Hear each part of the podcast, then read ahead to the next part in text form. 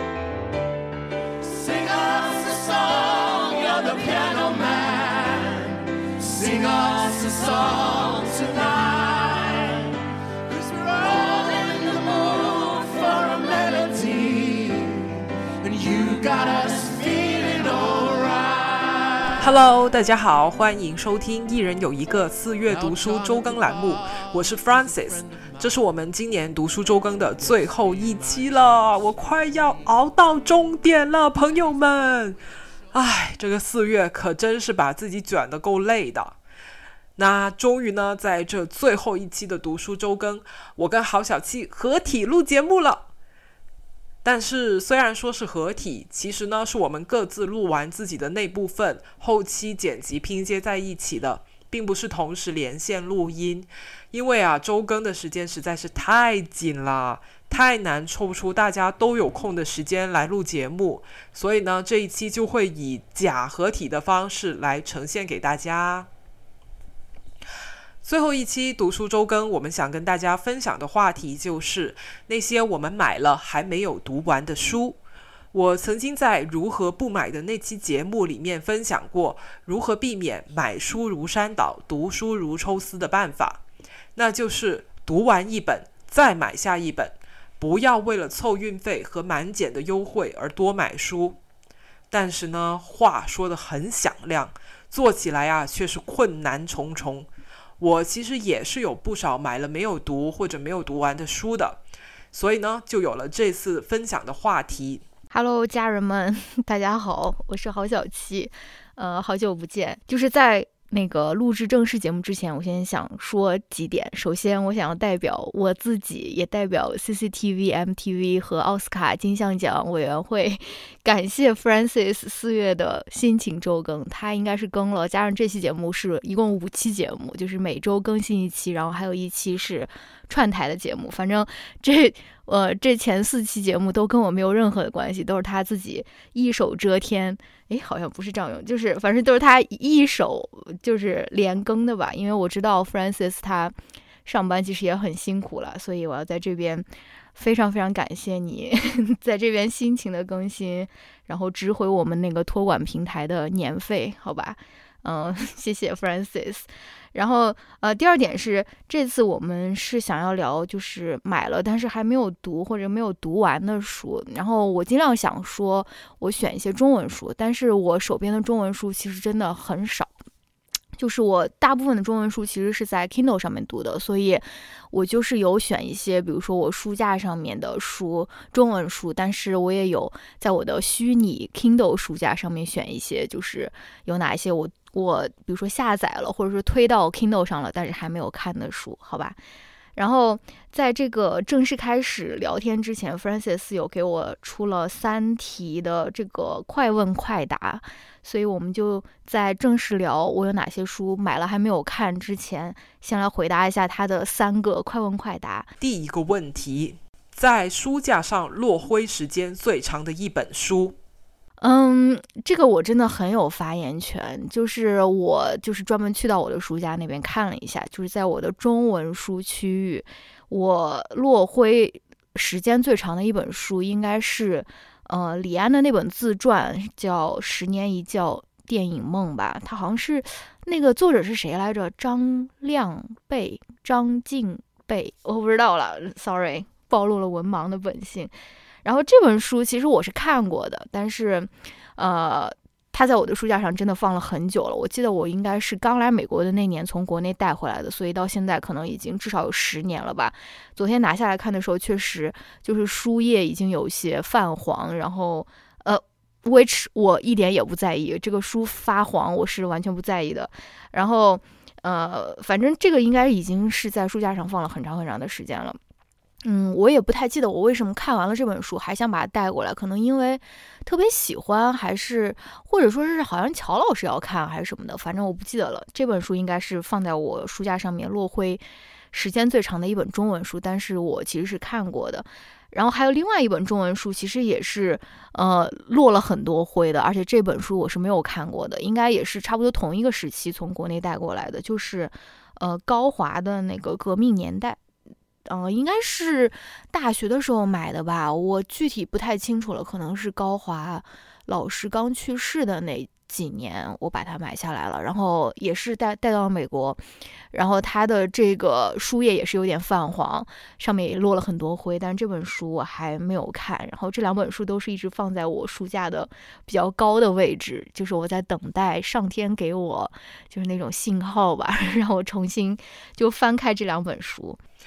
嗯，其实我并没有仔细的翻阅我书架上面所有没有读过的书，然后去查我在不同平台的这个呃消费记录，去看我到底什么时候去买，因为有的书实在是。不好意思说哈，实在是太久之前买了，可能我连那个平台的账号密码都已经忘记了，所以我无法追溯哪一本才是落灰时间最长的一本书。我只能够勉勉强强的根据那一本书的这个出版的时间来去判断。那我找到的书呢，就是这一本，名字叫做《第三大道的这间酒馆》，作者是约翰麦克纳尔蒂。译者是孙仲旭先生。那这本书呢？它是二零一一年五月第一次印刷的，我买的也是第一次印刷的这个版本。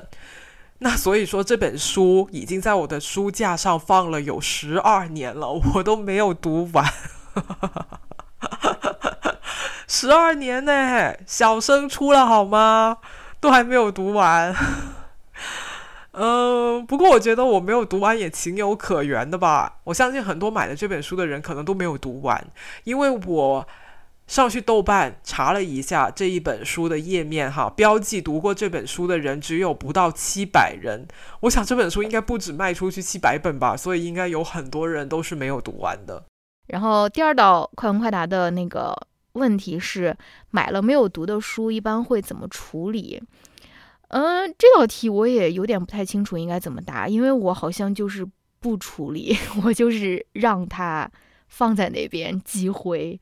就是我知道，如果你在国内的话，其实是有很多可以买卖二手书的途径的。其实国外也有，但是我们好像就是美国，就说美国，美国好像没有这个，就比如说像多抓鱼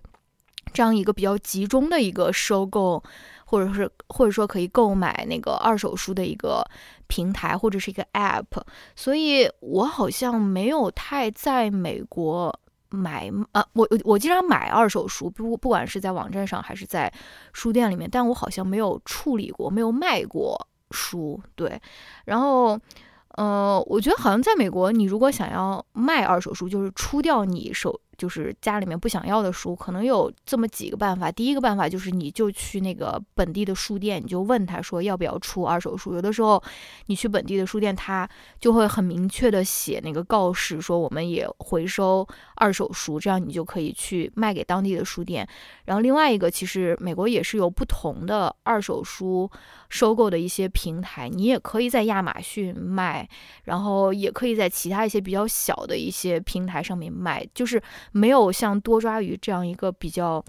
就是集中的一个地方你去卖吧。但是我今天还专门去就是做了一下功课，说你如果想要在亚马逊卖二手书，你要怎么卖？好像你就要先把自己注册成一个 seller，就是你要先有一个不光是那个顾客的那个亚马逊的账号，你要先有一个卖书的一个账号，就是或者说一个卖东西的一个账号，然后你要什么绑定自己的一系列的信息啊，然后你就可以把你呃手边的二手书挂在挂在亚马逊上面，就说是贩卖吧。嗯，对，反正我好像真的没有说怎么集中处理过二手书，但是就是我说的这两种方式，呃，就是很明显的就是它的收购价格也是会非常低的。但是我在美国，我记得有一次我有给我一个好朋友寄过一本我看看完的中文书。Hello，乌哈，我寄给他了一本我看完的，好像一本村上春树的书吧，我也不太记得了。这个好像也是一种，呃，处理的方式，我不知道。然后，其实我比较经常能够看到的，就是在学校里面。其实我今天才看到，我还拍了一张照片，到时候可以让 Francis 放在那个 Show Notes 里面。我觉得我们就是我周周围的，比如说老师啊什么，他们处理书的一种方式，其实就是。放在外面让大家免费拿，就是你经常就走在走廊上面，你就可以看到有一个老师的办公室，比如说外面放了一个大纸箱，然后里面放了很多他可能不要的书呀，或什么，上面就写 free books，然后你就可以在里面翻翻翻，你就可以挑，如果你有喜欢，你就可以直接拿走。呃，然后呃，有的时候在那些学校的，比如说公共空间，比如说图书馆或者是一些人人流量比较大的一些。呃，教室的那种大堂、走廊啊，也会有那种小推车放在那边，然后大家就会把自己不要的书放在那个小推车上面。我觉得好像这个是我比较经常见到的一种批量处理。嗯，二手书的一种方法，然后，呃，好像那个之前图书馆也有一个那种换书的活动，就是你放一本书到这个架子上，然后你就可以免费拿一本书。反正，对，就是有不同的这种流通的方法吧。但是我自己好像还没有说是处理过，呃，就是不读的书或者是读完的书，可能因为我也没有那么多的书吧，我不知道，可能之后如果。有经验了，也可以再跟大家来分享。其实，在很久之前，我都没有考虑过说要卖书的。呃，不知道为什么，我总觉得卖书是一件不太好的事情，就感觉书，哎，上面有字，哎，有文化，有知识，哎，你怎么能够卖掉？就是说，像烂铜烂铁这样卖废品，这样卖掉，而且。多抓鱼也是近来几年的事情嘛，然后十几年前也没有多抓鱼这种那么方便的平台，可能你要你有什么书不想卖，你真的是只能当废纸去卖的。然后我就会觉得有一点呃，有一点嗯不好吧，把书当做废纸卖掉。然后另一方面呢，其实我本人的书也真的没有说那么多，多到家里面要放不下要去卖，所以我就其实很久之前都从来没有考虑过。卖书这个选择，那我还是使用多抓鱼卖过一次书的。那是我呃研究生毕业以后，我把就是学校宿舍里面的书都搬了回来，而且那时候也写完论文了嘛，所以其实有很多读书写论文的时候要用的那些学术书，其实已经用处不大了。而且呢，我也不是特别想要留着他们，因为每一次看见他们，我就会想起当当时自己上课写作业、写论文的时候那些特别痛苦的心情，所以就想处理掉这种书。但是啊，朋友们，学术书就是你买进来的时候很贵，卖出去的时候就很便宜，因为这些书都很冷门。如果你不是这个专业的学生，你不是上这一个老师这一门课，他给你开的这一个书单，你可能压根不会去买这一本书来看的。所以就是说，在多抓鱼的这个市场上面，我的这些学术书就是需求量是。很少很少的，所以我如果卖出去的话，只能够以一个很低的价钱贱卖。然后当时我就心里不甘啊，觉得我当时买回来那么贵的书，现在要贱卖就很亏。那我就想着说，呃，那我要不就还是把它放在我的书架上面吧，就。就让他就是冲冲场子也好啊！别人来到我家里面一看我的这个书架，哇，有那么多看了标题都不知道他在讲什么的书，那就能够显得我特别有文化，对不对？那所以我就把那些书都全都放在我书架上面去了，然后把一些我买了呃很久都没有读的可能一些小说啊那些给卖了出去。我记得我当时买的那一堆书里面，好像买了卖了一百多块钱吧，其中有一本。是单身男子，就是那个电影《单身男子》，科林费斯演的的那个电影的原著小说卖了出去。那个小说就是我看完电影以后买的，但是买了回来以后，我从来没有翻开过它，所以就把它卖掉了。好，第三个问题是我问郝小气的：你这次回国除了买菜刀以外，打算买多少本中文书呢？选书的标准是什么呢？你有信心在下一次回国探亲之前，把你这次买的书都读完吗？嗯，这个很搞笑的题目就是。我先给大家来一个背景前情提要吧，反正就是我我我的手机 app 就是那个苹果手机自带的那个提醒事项的那个 app 里面，我有两列了两个单子，就一个单子是写说我回国要买什么东西，另外一个单子是写我回国要买什么书。然后呢，在我那个回国要买什么书的那个单子里面，我现在其实已经列了，我刚才看了一下，好像有十五本书，嗯，然后。而且这个是在我没有去逛书店的情况下列的，就是凭空在豆瓣上面翻一翻，我想看什么书，然后把它列出来，然后已经有十五本书了。然后在那个想买什么东西的那个 清单里面，就只列了一个东西，就是菜刀，就很搞笑。然后好像不知道我回国以后除了买书，我也想不起来要买什么，可能之后也会有一些灵感吧。但是大家如果有好用的菜刀，也可以给我推荐，我特别喜欢那种。就我们家特别想要一个那种就可以直接那种剁碎骨头的那种菜刀，就是直接可以把鸡整鸡那种劈开的那种菜刀，或者说把老公劈开的那种菜刀，反正就是比较那种比比较锋利的那种中式菜刀。大家如果有菜刀的推荐，也可以在留言区给我推荐菜刀。然后，哦对，就像我说的那个，我那个单子已经列了十五本书了。然后我快速跟大家念一遍吧。然后这个十五本书就是太多了，我就不写在 show notes 里面了。就是呃，《寻获与失落》，就是那个 Ursula 勒古勒古恩的那本很厚很厚的书。然后为了活下去的思想，上海千鹤子的。但这本书最近出了电子版，所以我也不一定非要买它的实体书了。然后第三个是杨本芬的书，这个就是它其实有很多书，但是我只列了一条，就是他的书其实都没有电子版。嗯，我也挺想要的。然后还有一个是《中亚行记》，这个是一下推荐的。还有《东京八平米》，呃，这本书 Francis 也很喜欢，他也最近读了。然后还有一本是《带壳的牡蛎是大人的心脏》，这个是我特别喜欢的一个漫画家，叫妮妮吧，然后他出的一本书。嗯，然后是李娟的呃《记一忘二三》。然后是林兆的《潮汐图》，嗯，这本书我也不太确定，我不知道我能不能看懂，哎，我可能会去翻一下。如果真的看不懂的话，我就可能不买了吧。然后，嗯，下面一本是那个人物的那个、那个、那个、那个叫什么作品集吧，叫《他们和他们》。然后还有方方的《软埋》，郭爽的《月球》，这个是被梁文道种草的。然后啊，刘苏地，嗯。永航员这本我也不太确定，如果太沉的话，我可能会要么在家的时候看完，或者说是我不知道。然后呃，还有周佳宁的《浪的景观》，呃，还有还有一本新书是豆瓣的一个网友和他妈妈一起写的，叫《妈，这是我的人生》，好像是那个豆瓣网友叫王石玉吧。嗯，反正这个就是我目前列的单子了，就是还没有回去逛书店之前，我已经列了这个单子。然后至于能不能在下一次回国探亲之前读完，我真的不知道。就是我就是应该是读不完，但是谁知道呢？我上一次回国探亲的时候，我也不知道我下一次回国探亲就是四年多以后，对吧？万一再下一次回国探亲，我八年以后才能回去，那我希望我这些书 已经读完了。我的妈呀，好惨！嗯，对。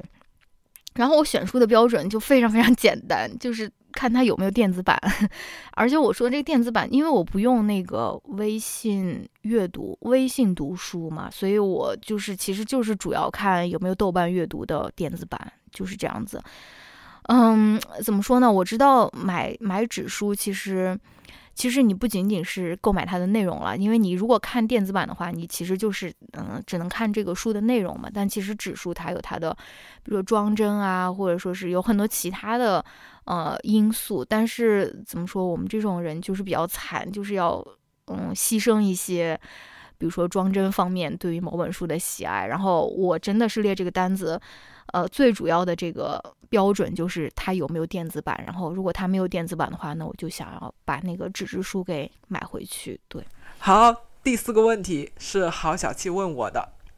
住在一个公共图书馆系统很发达的城市里，你怎么判断一本书是买还是借？如果借来的书特别好看，还会再把它买下来吗？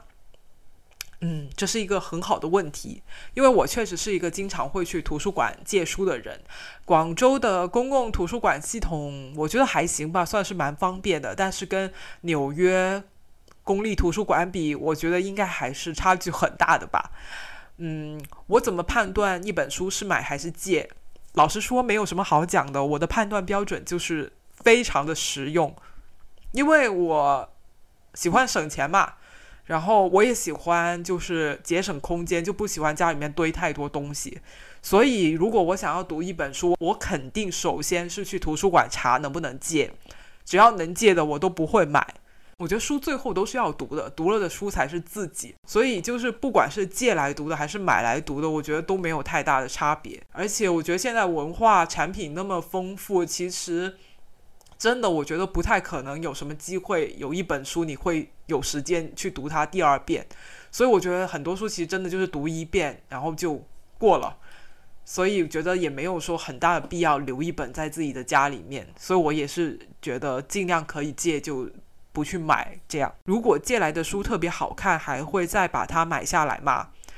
其实还蛮少发生这种事情的，那就是我高中的时候从我们学校的图书馆借来了一本书，名字我已经忘了，好像叫做《一个小女人的常春藤之旅》。这本书现在在我的书架上已经找不到了，可能就是在我那唯一一次使用多抓鱼的时候把它给卖出去了。这本书是讲什么的呢？就是讲一个呃美国的女生，然后她已经结婚了，她特别不喜欢她呃现在的工作，然后她想改变她的生活，然后她的丈夫就怂恿她，那你就去考个法学院吧，然后她就去考，然后她考上了耶鲁的法学院，然后她好像本科并不是学法律的。所以他就要拼了命的去学习，才能够追赶得上他的那些学霸的同学们。然后他还想要挤进去学校里面那个法律评论的编辑社里面做编辑，这样他才好，就说。有这个社团经历，他以后才比较好出来找工作什么之类。反正就是讲一个平平无奇的女学生，通过她自己的努力，就是发愤图强，就是 通过卷自己，然后就成为了一名耶鲁大学法学院的优秀毕业生这样的一个故事吧。它应该它是小说还是非虚构啊？我都已经忘了。我当时读了以后就觉得特别的励志。我记得我好像是在高一的，嗯。寒假还是期末考试，第一学期的期末考试还是哪一次期末考试之前读了这本书？那时候我正在复习，然后复习休息间隙我就读这本书。呃，我记得那个时候我的学习成绩不是特别好，排名也很后，我觉得很沮丧。但是读了这本书以后，我就浑身像是打了鸡血一样，我就觉得就是说，虽然我现在要学九科，然后很多科目我都很不擅长，成绩很低，但是你看这个人，他他他已经离开学校那么久了，他。甚至本科不是学法律的，但但他凭着自己的努力都能够在法学院拿到这么好的成绩，我凭什么不能够把我的学习给搞好呢？然后就有了这种强大的信念感，然后就反正就特别努力的去学习，最后成绩确实有是有变好了不少。然后我当时就觉得说啊，读完这本书以后，我一定要买一本放在我的呃书架上面。每当我又觉得不想学了、学不下去的时候，我就想想这本书，看看这个女主角她是怎么做的，然后说不定我就有这个信心跟动力去去继续学下去了。嗯，但事实就是我却我就 没有再第二遍的去阅读这一本书了。嗯。对，而且长大以后，我再去想这一本书里面内容，我会觉得说它其实是太过呃太过白了，而且太过精英了，就，嗯，就好就就就是那种新自由主义价值观嘛，只要你努力，你一定能够实现你自己的梦想，就不会去考虑这些社会结构的问题。就长大以后，我就会觉得这本书就是有点过于。梦幻跟过于童话了，就不不想再去阅读这一本书，呃，所以我就后来就把这一本书给卖了。现在它也没有在我的书架上面，但我觉得，呃，这本书它带给我的这个回忆，我觉得还是蛮有意思的。然后后面其实我们就是想要，呃，不是不是说我们了，我就是想要聊一聊有哪些我买了但还没有读或者没有读完的书，因为这个真的太多了，我可以说很多很多大部分的书。也没有大部分，反正真的有很大一部分比例的书，不管是在我的 Kindle 里，还是在我的书架上，其实我都是没有读过的，所以我就简单的跟大家，嗯，随便分享。几本吧，但是怎么说呢？就是买书这个东西，如果就就是买书不读，带给我的负罪感其实没有那么强。就是买书不读，比起比如说买衣服不穿，或者说买鞋子不穿，给我带来的负罪感真的很小。然后，嗯，我我其实很多时候买书，并不是说买完以后我马上就要读它，或者说是我很。很快的就要读完这本书，而是我就是希望我之后在某一个时刻，我想要读它的时候，我的书架上是有这一本书的。其实是买一个怎么说安全感还是什么的，我不晓得了。然后我其实我跟那个乔老师，我们两个其实也有一个习惯，就是我们比如说去哪个城市，不管是旅行还是就是很短的一个，比如说看演出啊什么的，比如说就待一天。我们其实都喜欢去逛一下本地的书店，然后，呃，这个书店我们其实指的是独立书店，就不是那种连锁书店了。就是美国最大的那种连锁书店，可能就是什么 Barnes and Noble 啊什么的，就类似于国内的。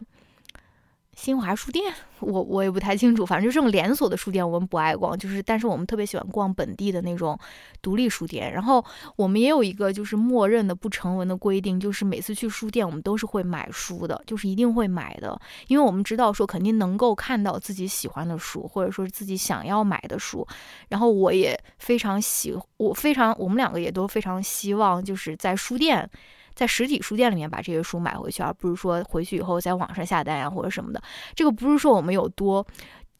高尚，或者说是多怎么怎么怎么地啊，其实就是对于本地的那种小的产业的一种支持。就是这个是我喜欢的一个空间，所以我希望它不要倒闭，对吧？然后如果是意味着我要多花。比如说百分之二十或者百分之十的十十五的钱去在实体书店里面买书，我觉得我是愿意去花嗯这个钱的，因为我非常喜欢书店这个空间吧。反正，哎，我怎么说这么多呀？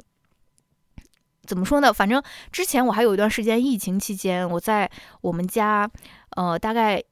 两个多小时的一个独立书店嘛，就是我以前住的那个地方，离这个书店是比较近的，我们可以真的实体去逛。但是我现在搬家了，所以就搬的离这个书店比较远了。就这个书店也是一个本地挺小的一个独立书店。然后我在疫情期间，我还曾经非常中二的，就是在他那个书店的网站上面买书。就是首先这个书是全价，然后其次我还要付一个运费。然后有的时候我还需要等，就是如果呃他这个书店没有我想要的书，我可以把我的这个。呃，wait，呃，就把这个书放在他的 wait list，或者说什么，他从别的地方给我调过来。反正我在疫情期间是做过这种很中二的事情，就是我不想要这个书店倒闭，所以，呃，比起在比如说亚马逊啊，或者在其他出版社的网站上面买书，我直接是在那个。嗯，当地的那个书店、独立书店的那个网站上面买的书，即使意味着我要全价买，然后还要那个付运费吧，但是我真的就是很不想让它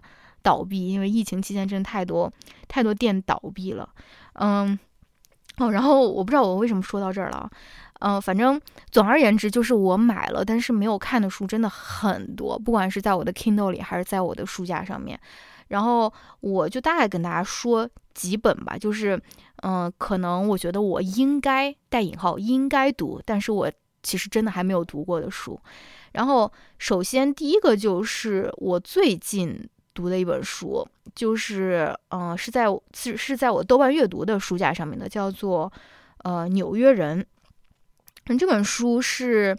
呃，一个好像是加拿大的一个作家吧，他对纽约人的纽约居民的一个采访吧，尤其是好像疫情之后，他对纽约各式各样的人的一个采访，然后然后用用这些他们自己的故事来拼凑出一个纽约这个城市的一个形象。就是我刚开始是，嗯，就是拿翻开这本书的时候是非常非常期待的，因为我特别特别喜欢纽约，然后纽约可能是我。在美国最喜欢的一个城市吧，没有之一。然后呢，就为什么没有读或者没有读下去呢？就是在第一章还是我忘了是作者序言的时候，这个呃，这个作者就提到了那个 Black Lives Matter 这个呃运动吧。然后这个翻译的人就把它翻成了“黑命贵”，然后我就啊，就瞬间你知道吗？大家懂这种感觉吗？我就瞬间那种阳痿了，我就瞬间觉得说 What the fuck！我不想要再读下去了，就像吃了一颗吃了一个苍蝇一样那种感觉。就是我觉得你啊，就黑命贵，我不知道大家大家认不认同这个翻译了。我自己是非常非常不认同这个翻译的。我觉得你可以把它翻译成，嗯，黑人同命，或者说是黑人的命也是命，但是你不能把它翻译成黑命贵。你好像就觉得黑人在要求一些什么他们不配得到的东西，或者说是一些。嗯，对，就是就是这种感觉嘛，就是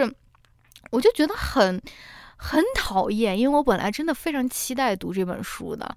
但是我也知道说跟这本书的内容没有关系，是这个翻译的问题，所以以后如果有缘分的话，我可能会去看它的英文版吧，但是这个中文版我就是真的就是不想看下去了。说一些我买了以后很久都没有读的书。那首先第一本呢，名字就叫做《N 号房追踪记》。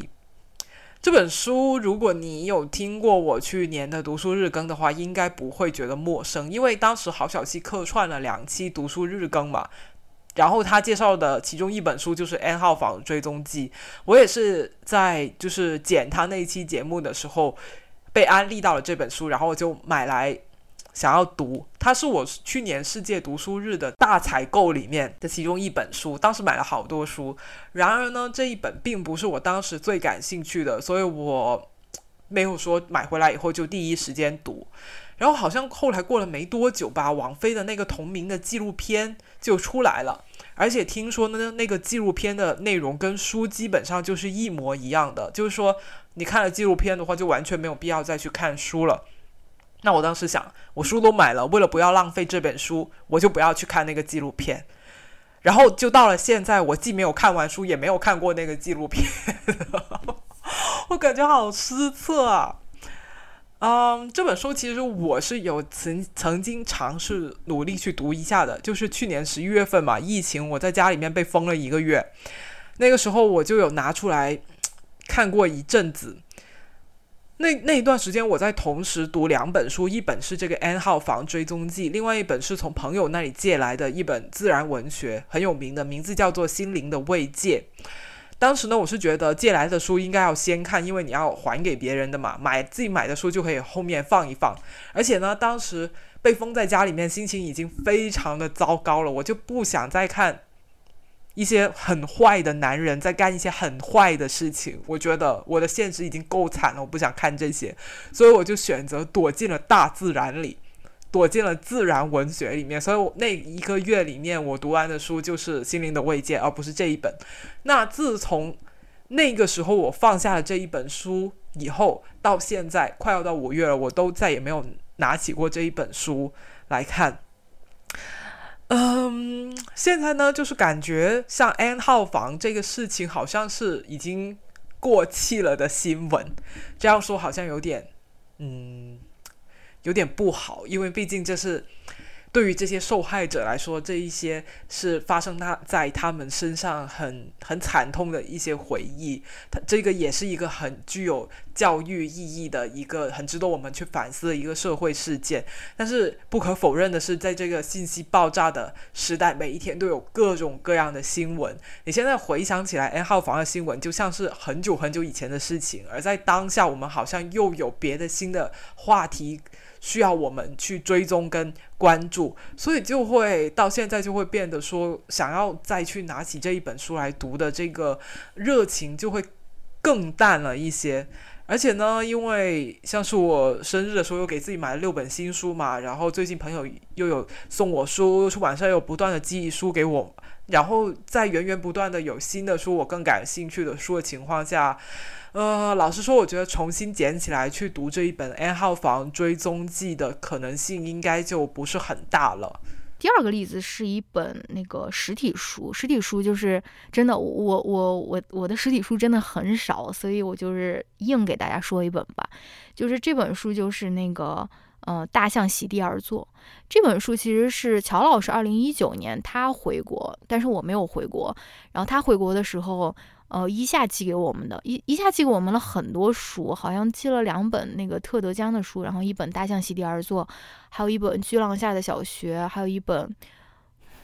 还有一本什么？还有一本《活山》吧。其实就是其他的那几本我全部都看过了，但是《大象席地而坐》我就是就是塑封还都没有拆开，就是一下在上面给我贴的那个便利贴就还在那边待着。我不知道我为什么一直没有翻这本书，因为。嗯，按理来说，我觉得我自己应该是挺喜欢的，但是就是不能说这本书不吸引我，就是我还在等待一个翻开它的一个契机吧。就是我不知道，就嗯，可能这个就是我对于所有书的一个看法，就是你看一本书，它其实是需要某种缘分或者说是某种契机的。然后我就是还在等待我跟这本书的。一个缘分，或者说是一个相遇的一个契机。那第二本我买了回来没有读的书呢，名字叫做《阅读浪漫小说、女性父权制和通俗文学》。这本书我是很久以前我就知道了，就是在上学的时候就听老师说过这本书很有名，因为我是读比较文学的嘛。然后这应该是属于在外国文学研究里面蛮有名的一本书，因为它是第一次从读者如何接受浪漫小说这个方面去研究浪漫小说的。但我在上学的时候，这本书还是没有中文版的，所以这一本书它出了中文版以后，我就立马把它买了。而且吸引我购买的另外一个原因呢，就是这本书的封面非常的好看，是像一幅油画那样，有一个女人坐在她的客厅里面在阅读。但是书买到手以后，我翻开看啊，我就 真的有点劝退，因为这本书的行文真的非常的学术，而且这个整个书，我觉得它制作的风格也是很学术的，就是很很多字，很密，然后。然后我就我记得这本书是我读完了，就是我我离开学校，就是我说是毕业了以后买书的时候买的。当时是真的有一种，就是我再也不想搞学术，再也不想看跟学术有关的一丝一毫的东西了。结果没想到买到手的这一本书，它居然是这么的严肃。我就会觉得，哎呀，天呐，我我要我还是先看点别的吧，然后就没有看这一本书。然后最后一本或者说最后一套书，我觉得应该是最最不能说惊人吧，就是大家可能觉得我应该要读，但是我确实是没有读过的一一一套书，就是，呃，我没有读过那个《那不勒斯四部曲》，诶，是几部曲来着？反正就是四部曲还是三部曲啊？我你看，我连这个都不知道了。就是我是没有读过 《那不勒斯》呃四部曲的，就先把它当做四部曲吧，好吧。然后就是感觉是那种女权主义者失格的那种感觉。然后因为这本这套书真的非常非常的火，而且它火了很长很长时间，不管是在海外还是在国内。然后就是我们在那个微信，我们的那个。呃，微信读书群里面，其实它时不时就会被嗯那些读书群里面的小伙伴重新翻出来再推荐一遍，对吧？就是这本书真的太火，这套书真太火了，而且我觉得说我应该要读过，但是三号我就是没有读过。呃，我好像读过第一本，我记得我是读过第一本，然后呃，当时读的时候，我好像是正在准备。呃，回国就是我是在那个回国的航班上面读的，我觉得这可能是为什么我没有把它读完的一个原因，就是那个阅读的环境非常糟糕。如果大家坐过那个长途的航班的话，真的在飞机上面真的是太难受了。然后我记得当时我身体好像也不是特别好，心情也非常一般吧，嗯，就是不是一个就就是用那种非常那种呃。美国年轻人的说法就是不在一个很好的 mental space 里面，所以就是我就是没有能够 get 到这本书的魅力所在。当然，这个绝对是我自己的问题。然后，呃，怎么说呢？反正就是读完第一本以后就没有再继续把这个系列的书给读下去。然后我记得 Francis 也跟我推荐过好多次让我看那个剧嘛，然后 我也就没有看看下去，因为或者说是我也就没有开始看吧。反正这个应该是比较，就是比较惊人，我不知道，呃的一个一个我没有读过的一套书吧。反正就像我之前说的，我还在等待那个让我拿起它的那个瞬间，那个 moment。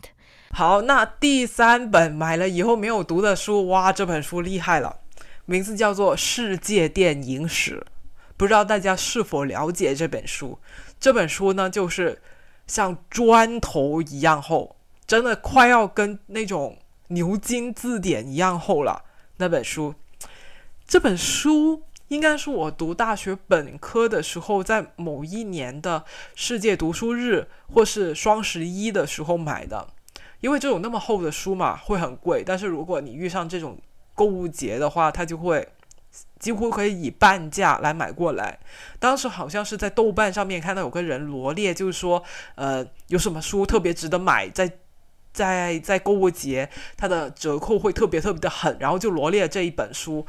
当时好像我在大学的时候。我在大学的时候有学过跟电影相关的课程，当时我还蛮喜欢那个课程的，我也蛮爱看电影的。我就自以为自己是一个对电影很有热情的人，然后我就觉得哇，电影史这种东西我一定要去了解，然后我就买了这本书回来，然后买了回来可以说是一直都没有翻开过，可能呃，可有没有读读完第一章啊，我都不是很。很记得，我记得去年是我最后一次认真努力尝试去阅读这本书，最后还是发现太枯燥了，我不喜欢。买这本书之前呢，我是以为这本书它会有很多关于电影的这种评论或者说介绍。但我翻开了这本书以后，我才发现不是这样的。它是关于电影这一个行业、这一个工业它的历史，它讲了很多，就是嗯，就。他要讲，就是说这个电影为什么会这样拍，是受制于当时这个科技的条件，他们他们制作不出来，就是说这样的摄影机，他们制作不出来有这么长的这个电影的胶片，所以影响了这个电影的艺术形式，他们就只能够拍短片，他们就只能用固定机位，这样巴拉巴拉巴拉巴拉很多的东西，哇！然后我觉得太枯燥了，因为我对这些技术方面的东西不是很感兴趣，我我觉得我。是我现在回想起来，我觉得我对自己是有一个错误的认知，就是你喜欢看电影，你喜欢看电影的新闻，你也喜欢看，呃，这个什么三大电影节啊、奥斯卡呀这些，其实真的不代表你喜欢电影，因为电影它是一个很大的话题，里面有很多很多的内容。就我觉得我自己可能只是喜欢看欧美娱乐新闻。那现在这本书呢？就是放在我家里面，用来每一次我打开投影仪，然后这个投影仪的位置不够高的时候，我就去垫一本这样的书。还有烤了面包以后，这个面包不是要晾凉吗？然后你要把它垫起来嘛，就是用用这本书。还有我的那个以前读书的时候拉丁语教材也是很厚的，这两本书。用来叠，现在就是真的变成砖头来使用了。对不起，对不起，这本书是本好书哈。如果你是要什么呃电影专业要考研的话，我相信你都是要读这本书的。反正如果总结的话，我就是觉得说读书真的是要看缘分。就是很多人会觉得自己有很多什么应该要读的书，但是却读不进去，然后你就可能会，呃，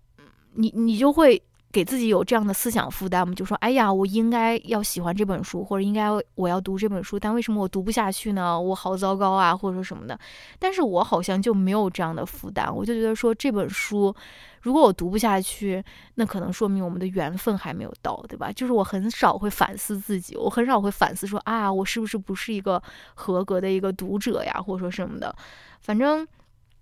嗯。如果再说的远一点，就是很多那种中外驰名的那种名著，我其实都没有看过，但是我也不觉得有什么问题，对吧？呃，怎么说呢？嗯，这个可能也是为什么我没有，我就是我有很多书没有看过，我也不是特别的焦虑，因为我可能觉得说，哦，它在我的书架上，然后在某一个合适的 moment，我可能就会把它拿起来，我就会重新去读它。然后我又在想说，我其实是一个从小长大没有阅读习惯的人，我我我的父母都是那种理工科的，嗯，人，然后他们就是他们从小没有。阅读的习惯，然后也没有着重培养我阅读的习惯。然后我的阅读习惯呢，如果说有的话，就是在学校里面培养。但是学校就是我们都经历过嘛，那种应试教育，让你读的那些书真的很难让一个小孩子真的非常感兴趣。就是读什么鲁迅啊，读什么呃什么什么骆驼祥子呀。呃，就是我不是说这些书不好啊，就是我觉得说这些书肯定很好，但是是不是适合一个很小的一个小孩小学去读呢？我不知道。呃，我我其实更希望我小的时候，比如说读一些甚至言情小说，或者那种 young adult 那种奇幻小说，或者说什么。如如果我当时读了这些书的话，我我觉得我可能会有一个比现在更好一点的这个阅读习惯，然后。嗯，我我想到一本，就是我嗯放了很久才读，然后呃刚开始不喜欢，之后又很喜欢的一本书，是二零一九年，嗯，我们还去，我们就是去纽约的那个很有名的那个 Strand 书店，我们还去参加了这本书的那个作者的签售，就是呃基亚 Tolentino 的一本书，叫 Trick Mirror，我不知道大家。知不知道这本书？就是它是一个杂文集，然后呢，也不是那么的好读。然后这个基亚他是纽约客的一个，嗯，常驻的一个作家吧。就像你你在纽约客上经常可以看到他写的一些文章。我当时这个是二零一九年的事情，我们当时就把那个书买回家了，嗯，然后我当时就有翻看过，我就觉得看不下去，我觉得他。写的东西太难了，太晦涩了。他用用的那些词，我好像不是特别能够理解，所以当时就一直放在我的书架上。然后一直到去年的时候，去年的时候我。就随手又翻开了这本书，然后就发现哦，奇迹般的竟然可以读下去了，然后就越读越上瘾，因为它这个说是那种杂文集，但它的一篇文章其实还挺长的，大概阅读时间都要一个小时左右，甚至两个小时，所以我我我我就奇迹般的发现说，哎，去年我好像能够读进去这本书了，而而这种重新发现一本书的这种快乐，其实也是很快乐的，对吧？所以。嗯，anyways，我就是想说，呃，如果有哪本书大家还没有读，或者觉得自己要读但还没有读完，或者说觉得自己应该要喜欢，但是你不喜欢，那你就是不要责备自己，就是多给自己一些机会，多给自己一些时间，说不定在今后人生的某个瞬间，你就会再次和他相遇的。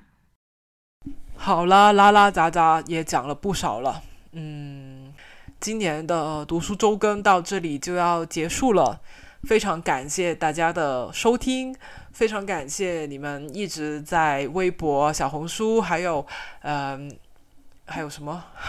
还有小宇宙，还有甚至是不丧的群里面一直分享你们听这个读书周更的呃感受，然后鼓励我、支持我做下去，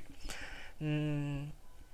我有一次觉得很疲惫，不想要更新的时候，我曾经去翻看，呃，去年读书日更的时候，大家写的一些留言。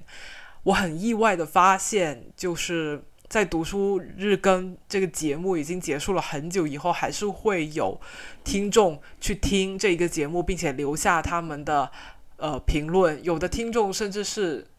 就。嗯，重复来留言，就是有一个听众很可爱，他叫做 Melody，他他刚开始听节目的时候，他会留言说他听这个节目的感受，然后过了一段时间，他又会回来这个节目上面留言说，哦，我读完了这一本书，然后来打个卡这样。呃，我觉得这个事情会让我觉得挺开心的，因为让我觉得说，哎，我的节目好像它并不是一个一次性的消耗品。我我并不是那种很自恋的主播哈，就是希望一百年以后还有人呃回来去听我的这个节目，我没有这种雄心壮志。但是我觉得这个举动就会让我觉得蛮暖心的，呃，感觉就是我我我的节目除了给大家娱乐消遣以外，它好像还有呃一点点的作用，像是一个呃书单或者说一个小小的书柜。每当你呃不知道想要读什么书的时候，你都可以去翻回看我做读书推荐的这些节目，找找灵感，看看自己下一本书想看什么。好像就是大家的这种，就是过了一段时间以后的这个留言，让我这些已经沉寂了一年的。呃，节目又焕发出了第二重的生命，就觉得还蛮开心的，好像能帮到大家什么。所以就是，嗯，今年读书周更虽然只做了四期，算上共读的话就五期吧。虽然期数没有很多，但每一期的时长都挺长的。我都讲了好多话啊，我这太能讲了。介绍的书也挺多的，嗯，其实还是。蛮大的一个工作量，真的，我我，哎，我真搞不明白我为什么要在四月做读书周更啊？这个四月有调休哎，我上六天班，我还要做周更，哎，天呐，真的觉得每一年其实都是挑战。我本来以为今年可以稍微偷一下懒，但其实还是蛮吃力的。不过还好，都坚持下来了，嗯。好吧，不知道该如何收尾了。嗯，就其实读书周更只是一个契机，就是跟大家去分享我这段时间里面读过的书，也希望带动大家跟我一起去读，去享受阅读的美好。但阅读这个事情呢，不会呃，不只是四月二十三日世界读书日这一天的事情，也不只是一个四月的事情。希望大家，呃，也希望我自己未来也还是能够在打工的间隙多抽出一点时间来多读点好书吧。希望明年的世界读书日，我依然还有不少好书，还有呃不少啰嗦的话可以跟大家分享。那我们就呃来年的读书，嗯，不知道怎么更，再见吧。但是长节目的话，还是会照样更新的。五月的节目马上就要来了。大家可以期待一下。好啦，拜拜。好吧，那就这样了，啊，拜拜。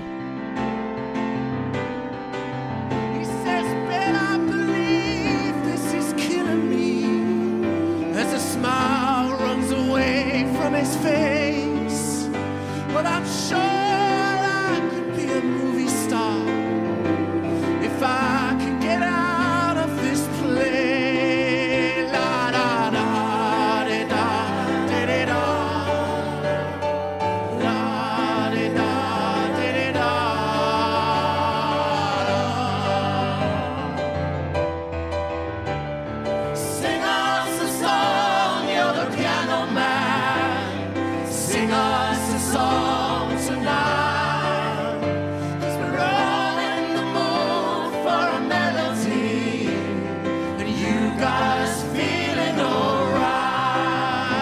上就是本期的全部内容，感谢你的收听。你可以在小宇宙、Spotify、苹果 Podcast、Pocket Cast 等泛用型播客客户端收听。一人有一个。如果你喜欢这期节目，欢迎转发、评论、点赞。我们的微博和小红书账号都是一人有一个播客，也欢迎给我们写信，邮箱是 one at a time 九零九零 at gmail.com。我们下期见。Smells like beer.